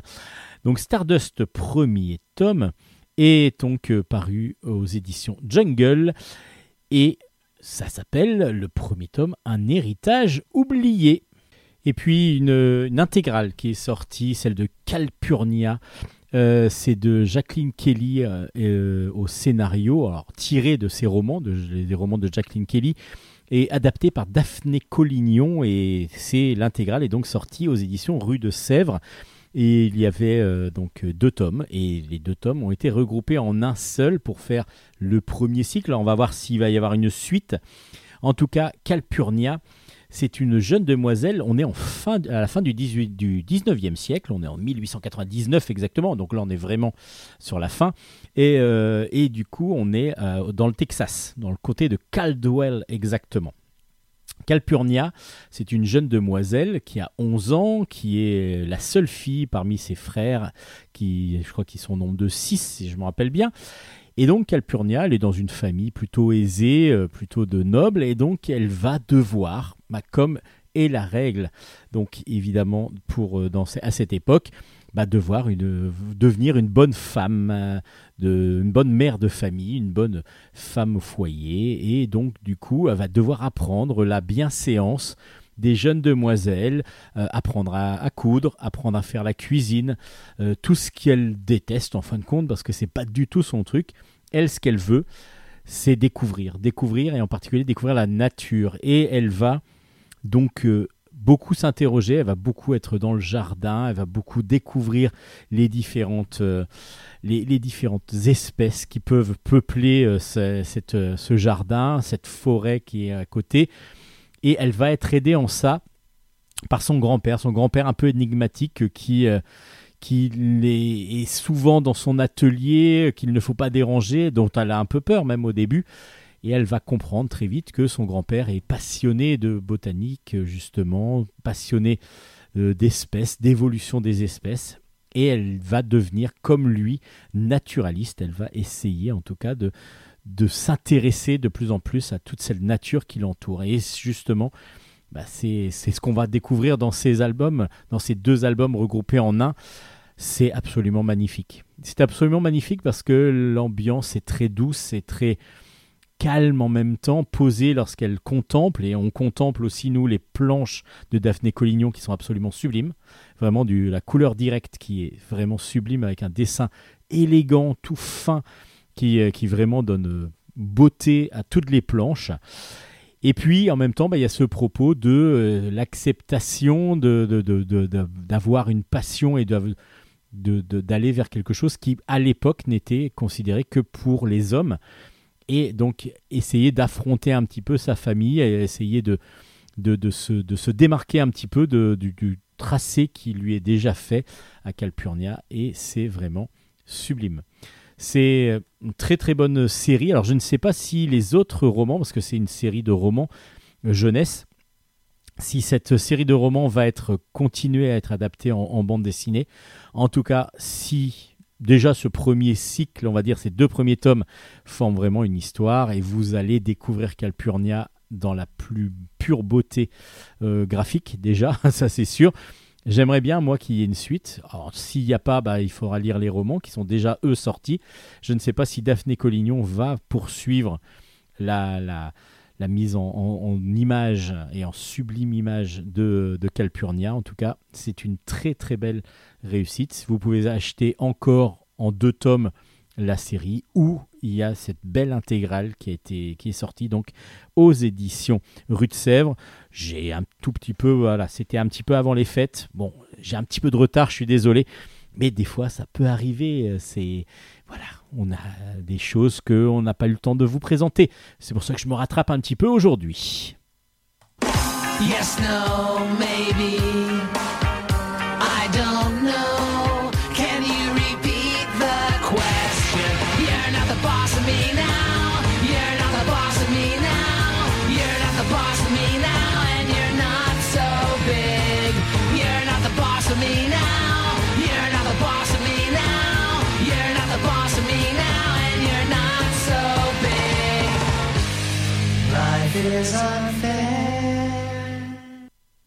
Le troisième, tome de Lord Jeffrey est sorti. Ça s'appelle Le Val sans retour. C'est de Joël Hemberg au scénario. Des dessins absolument sublimes en, euh, en couleur directe, non, en semi-réaliste, mais d'une finesse et d'une voilà, presque de la ligne claire par Amo au dessin. Et c'est aux éditions. Une très très belle série qui avait commencé donc euh, bah déjà maintenant vu que c'est le troisième tome il y a pas mal de il y a deux ans maintenant euh, où Lord Jeffrey c'est donc un jeune un jeune homme qui euh, va rechercher son père. Son père a disparu, il avait une sorte de mission, il ne sait pas trop ce que c'était, et c'était assez secret. Et il va se retrouver comme ça à suivre les traces de son père et à arriver dans une sorte de couvent, une sorte d'abbaye, euh, un petit peu euh, une sorte de pension où il y a des jeunes, et puis il y a une sorte de secte un, petit peu secrète, complètement même secrète. Et il va devoir essayer de comprendre où, est euh, où a disparu son père, comment il a disparu, et puis il va arriver beaucoup, beaucoup, beaucoup, beaucoup de choses qui vont être très surprenantes. Cette fameuse secte. euh, j'ai- j'en suis en train de, de peser mes mots. Pourquoi? Parce que je suis en train de me dire est-ce que je leur en dis beaucoup ou pas? Parce que dans ce troisième tome, par exemple, on va même partir sur un changement de temps. On est dans une temporalité différente, c'est-à-dire qu'on va partir dans le passé. Vous voyez, j'ai pas trop envie de vous en dire en même temps. Donc du coup, il y a pas mal d'aventures qui vont arriver à, Jeffrey lorsqu'il est, euh, lorsqu'il est dans ce fameux, euh, dans cette fameuse abbaye, et il est euh, donc aidé par Eleonore et Chaplin qui ont réussi. Donc c'est une sorte de collège. euh, voilà, c'est un petit peu, c'est un petit peu. Moi, ça m'a fait penser à une abbaye un petit peu. Euh, et du coup, ils vont devoir fuir, essayer de fuir ce collège, mais ils vont être emmenés à l'époque du roi Arthur. Voilà, bon, je vous le dis comme ça parce que du coup, je spoil un petit peu. Donc, si vous n'aviez pas lu les premiers tomes, ça va être complètement différent. Alors, on est quand même dans les années 60, fin des années 50, je crois, début des années 60, euh, dans les premiers tomes. Et après, là, on se retrouve carrément dans le passé. Donc, qu'est-ce qui va se passer exactement C'est un petit peu, voilà, il y a plein de choses qui vont se passer. Je vous en raconte pas trop. Je vous dis juste que cette série est très surprenante. Elle nous amène dans, des endroits où on ne n'imaginerait pas, n'imaginerait pas aller. On commence avec une enquête assez simple et qui nous paraît très simple, qui va petit à petit s'étoffer avec des personnages complètement euh, qui vont arriver, qui sont complètement euh, des fois euh, surprenants, très surprenants. Et puis surtout, ben là, dans ce troisième tome, quelque chose encore plus surprenant avec ce passage à une autre époque. Et c'est vraiment superbement bien dessiné en plus. Donc du coup, on a de la surprise dans le scénario, on a de la beauté graphique avec une ligne claire. Euh, quand je dis une ligne claire, c'est pas du tout péjoratif. mais On est, c'est vrai qu'on pourrait être proche d'un Tintin un petit peu par moment, euh, avec des dessins très très euh, très très beaux donc de Hameau. C'est en plus une très belle enluminure sur la couverture de la part de Kenes qui nous fait des superbes albums depuis un moment déjà, mais celui-là il est vraiment euh, vraiment super classe. Bah, Lord Jeffrey, c'est euh, c'est vraiment une très très bonne série à découvrir. Alors c'est pas obligatoirement pour les plus jeunes, on est vraiment plus sur du collégien, euh, collégien et puis adulte parce que du coup adultes vont vous allez beaucoup beaucoup apprécier aussi ce Lord Jeffrey. Donc Lord Jeffrey tome 3 est sorti aux éditions Kenes.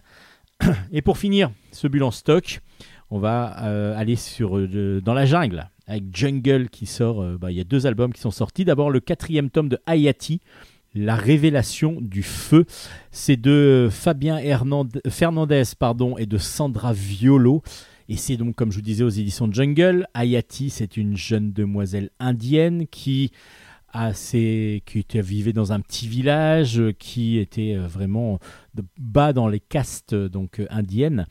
Et elle, elle est devenue, on a compris rapidement dans les premiers tomes, devenue une princesse. Et maintenant, elle est redevenue princesse, justement, Hayati. Elle a des pouvoirs, elle a des pouvoirs de maîtrise, pour de maîtrise, par exemple, de l'eau, et donc elle va pouvoir, comme ça, se défendre grâce à ses pouvoirs. Et donc, elle est devenue indienne. Elle s'ennuie déjà pas mal parce que du coup, ben, euh, indienne, qu'est-ce que je dis? Princesse, pas indienne. Elle était indienne déjà. Euh, donc du coup, elle est devenue euh, princesse, mais elle s'ennuie parce que la princesse a des obligations. Elle est obligée de, de, de- de suivre, par exemple, des, spectacles de danse et ainsi de suite, mais sans avoir le droit de danser, sans avoir le droit de participer à des balles, à des cérémonies. Elle est là pour être vue et pour justement être, elle voir. Lors d'un- d'une cérémonie, justement, la cérémonie de la fête des moussons, euh, son petit animal de compagnie, qui s'appelle un singe, euh, donc une sorte de raton laveur, euh, un petit peu singe à moitié, disparaît. Il part dans les sous-sols du, du palais et il va se retrouver devant un miroir. Et là, devant le miroir, il va regarder le miroir et il va traverser le miroir. Qu'est-ce qui s'est passé exactement? Alors Ayati, quand elle sait que son, que son animal de compagnie a traversé justement ce miroir, va essayer de le sauver. Alors il se demande d'abord comment faire, il se demande ça avec sa, sa femme de chambre et puis son ami, et ils vont essayer de chercher un petit peu des, des traces de, de, de quelque chose de magique, et puis à un moment donné, ben, en que son courage, et puis euh, ne, ne trouvant pas obligatoirement de, de solutions qui vont quand même arriver, Ayati décide aussi de traverser le miroir et de voir ce qui va se passer exactement. Et là, va être confronté à, à du danger. Et je vous laisse deviner ce qui se passe exactement. Enfin, pas deviner, non, parce que je vous propose plutôt de lire cet album de Hayati. Alors, Hayati, pour vraiment comprendre la situation dans laquelle elle est, moi, je vous conseille de lire les trois premiers. Les trois premiers euh, qui sont vraiment très très bons. Je vous avais déjà conseillé ces trois premiers tomes où elle va euh, petit à petit découvrir ses pouvoirs et ensuite lutter contre une déesse maléfique. Et du coup, là, euh, pour pouvoir avoir la connaissance un petit peu, il y a pas mal de références au tome précédent. Je vous conseille, moi, de lire les trois premiers tomes avant de lire ce quatrième. Et vous allez être après emporté. Donc justement, euh, donc euh, dans cette euh, dans cette Inde un petit peu du passé, avec beaucoup de couleurs, parce qu'évidemment on est dans les palais, on est dans les les, les- couleurs vives, avec du soleil tout le temps, avec beaucoup beaucoup de, de, rouge, de, de rose. Vraiment, c'est superbe, superbe bien bien mis en dessin. Euh, vraiment, Sandra Violo a un style graphique qui peut se rapprocher un petit peu. Il y a, y a du, du dessin euh, semi-réaliste qui tourne un petit peu autour de, de, Spirou et ainsi de suite. Et en même temps, euh, il y a un, petit peu, un- on sent du- de l'influence manga par moment. Et l'ensemble des planches est donc très coloré et vraiment très très belle. Et l'univers et l'aventure est vraiment très bien écrite. Donc du coup, je vous conseille de lire les trois premiers si vous ne l'avez pas lu pour pouvoir apprécier au maximum le quatrième tome d'Ayati. Euh, Ayati, donc du coup, qui va poursuivre ses aventures, on le pense et on l'espère, aux éditions Jungle. Donc ce quatrième tome est vraiment très très bon. Et pour finir, donc, euh, Maud et les aventuriers de l'océan. C'est de euh, Naïma Zimmerman au scénario, avec Maud Fontenoy, qui est donc l'héroïne, une des héroïnes de, cette, cet album. Euh, Jean-Claudio Venci au dessin et des couleurs de Annalisa Ferrari. Et le tout est donc aux éditions Jungle. Ce premier tome euh, donc des aventuriers de l'océan, c'est de Maud et les aventuriers de l'océan. C'est donc ben, Maud Fontenoy qui se balade avec des enfants sur un bateau et qui vont essayer de découvrir les problèmes qu'il y a dans la biodiversité maritime, marine, et il va essayer de trouver des solutions. Et justement, euh, on va trouver d'abord, nous, Samy. Samy, c'est un petit garçon qui a aucune envie d'aller en vacances chez ses grands-parents qui habitent au bord de la mer. Il s'en fout, lui, il est un citadin, lui, il veut rester tranquille chez lui, mais il y a un déménagement qui se prépare. Donc du coup, bah, il est obligé à contre-coeur d'y aller. Il va se rendre chez ses grands-parents, il dit, bon, au moins, j'ai la plage, je vais pouvoir aller me baigner. Mais non, il n'y a même pas la plage parce que la plage est fermée à cause de la pollution. Il y a des, plein de microparticules de plastique, il y a plein de plastique sur la plage, et du coup, bah, la plage est complètement fermée, impossible de se baigner. Alors qu'est-ce qui va se passer? Ben, Là, il y a un bateau qui arrive, un bateau, un voilier qui arrive avec des enfants dessus et Maud Fontenoy. Ils viennent, parce qu'on les a prévenus euh, que la plage était justement fermée à cause de la pollution, ils viennent voir ce qu'il y a exactement pour essayer de trouver des solutions. Et quand ils vont rencontrer Samy, ils vont lui expliquer que ben, voilà, ils ont la possibilité éventuellement de trouver une solution pour, euh, pour sauver cette plage et pour pouvoir la rendre de nouveau praticable. Samy, lui, s'en fout un petit peu. Et puis, il va être convaincu petit à petit de partir avec eux à l'aventure pour essayer de trouver des solutions. Les solutions se trouvent en Polynésie française. Donc, Maud propose à Samy et à son grand-père de partir en excursion avec le Taya. Le Taya, c'est le bateau sur lequel il navigue avec, euh, elle navigue avec les enfants euh, donc euh, des aventuriers de l'océan pour aller jusqu'en Polynésie française pour essayer de trouver des solutions et, donner des, un rapport euh, complet de, de- de la situation de cette plage afin de pouvoir mettre tout en œuvre pour pouvoir la sauver. Et voilà Samy parti à l'aventure, complètement dubitatif au départ, n'aimant pas l'eau et n'étant pas très à l'aise sur la mer. Il s'en fiche un petit peu, à vrai dire. Et puis les cours de SVT, euh, ça le saoule. Et puis petit à petit, ben, il va apprendre à découvrir la vie en communauté sur un voilier. Et puis découvrir les différentes personnalités des gens. Et puis surtout, ben, après, ils vont aller en plongée dans les, dans les eaux euh, absolument magnifiques. Ils vont découvrir différents coraux, ils vont découvrir des poissons, ils vont découvrir des solutions justement pour sauver un petit peu l'univers marin. Et c'est ça qui est intéressant, c'est qu'il y a un côté didactique évidemment, il y a un côté aventure et en même temps un côté didactique avec des planches qui vont plus nous expliquer des fois des, situations, des, des problèmes et éventuellement aussi des solutions qui ont été mises en œuvre pour les résoudre. Parce qu'il y a des solutions pour résoudre ces problèmes qui ne sont pas tout le temps mis en œuvre, mais en tout cas qui peuvent fonctionner. Comme euh, par exemple euh, une isolation à l'algue. Ça, j'ai découvert ça et je trouve ça très intéressant. Et justement, on a ce double. C'est cet album qui fait très euh, jeune. Et en fin de compte, lorsqu'on le lit, on va avoir des informations. Moi, j'ai, voilà, si vous connaissez pas, ben moi je connaissais pas non plus. C'est une sorte de double paroi dans laquelle on va faire, euh, euh, comment dire, pousser des algues. Et les algues, en poussant, vont faire une, isolation thermique qui est très efficace apparemment et donc qui permettrait d'économiser énormément d'énergie. Donc si on faisait les, maisons, les structures avec cette, euh, cette, ces doubles parois de verre dans lesquelles il y a des algues qui montent, ça pourrait devenir quelque chose de très très intéressant énergétiquement parlant. Donc euh, c'est en test, c'est en étude à Paris, en Polynésie française justement, et tout ça on le découvre et c'est super intéressant, super intéressant. Et puis il va y avoir comme tous les tests de mimétisme, c'est-à-dire on travaille de plus en plus sur comparer, enfin trouver des solutions à partir de ce que nous offre la nature, comme les écailles de poissons par exemple, qui sont faites, qui sont mises de certaines façons, qui peuvent permettre euh, une évolution technologique. Et c'est là-dessus que travaillent euh, donc euh, des, des scientifiques que l'on retrouve dans l'album. Moi j'ai trouvé ça très intéressant parce que au départ, je me dis, bon, ça a l'air une petite aventure sympa. Et en fin de compte, il y a tout ce côté sauvegarde de la nature et sauvegarde de la mer, surtout, qui est très intéressant. Moi, j'ai adoré ça. En plus, le dessin, il est euh, un dessin cartoon absolument superbe, d'une finesse en même temps. Les couleurs sont très très belles de Annalisa Ferrari. Et du coup, c'est très très beau. Quand il plonge, il y a des grandes planches. Quand il plonge, euh, donc il n'y a pas de bulle là du coup. Et on en profite, on en met plein les yeux. C'est impressionnant. Après, des fois, il y a plus d'explications, donc plus de bulles. Mais tout est vraiment très très bon. J'ai vraiment euh, apprécié beaucoup cet album qui nous paraissait jeunesse, qui moi m'a plu. Euh, après, c'est vrai que l'aventure en elle-même n'est pas superbe. C'est pas, vous attendez pas un gros thriller de la mort, hein, loin de là.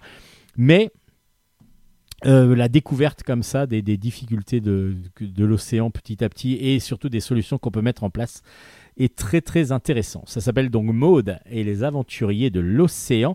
C'est aux éditions Jungle. Le premier tome est sorti. Et c'est avec cet album qu'on va conclure donc l'émission Bulle en stock.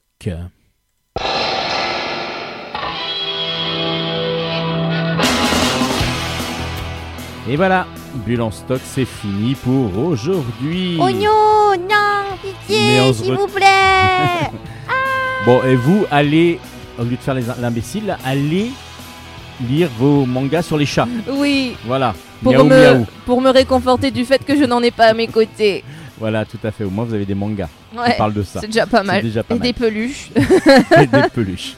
De Bon. Pokémon. En tout cas, si vous avez aimé l'émission et que vous voulez la réécouter, vous, allez la- vous avez la possibilité de la télécharger, d'aller sur nos pages Facebook par exemple, sur lesquelles aussi on met l'ensemble des albums chroniqués, donc toutes les références. Nos pages Facebook, c'est C'est Bulle en stock, Bulle avec un S. Aussi la page de Steven Bescon que vous trouverez relativement facilement.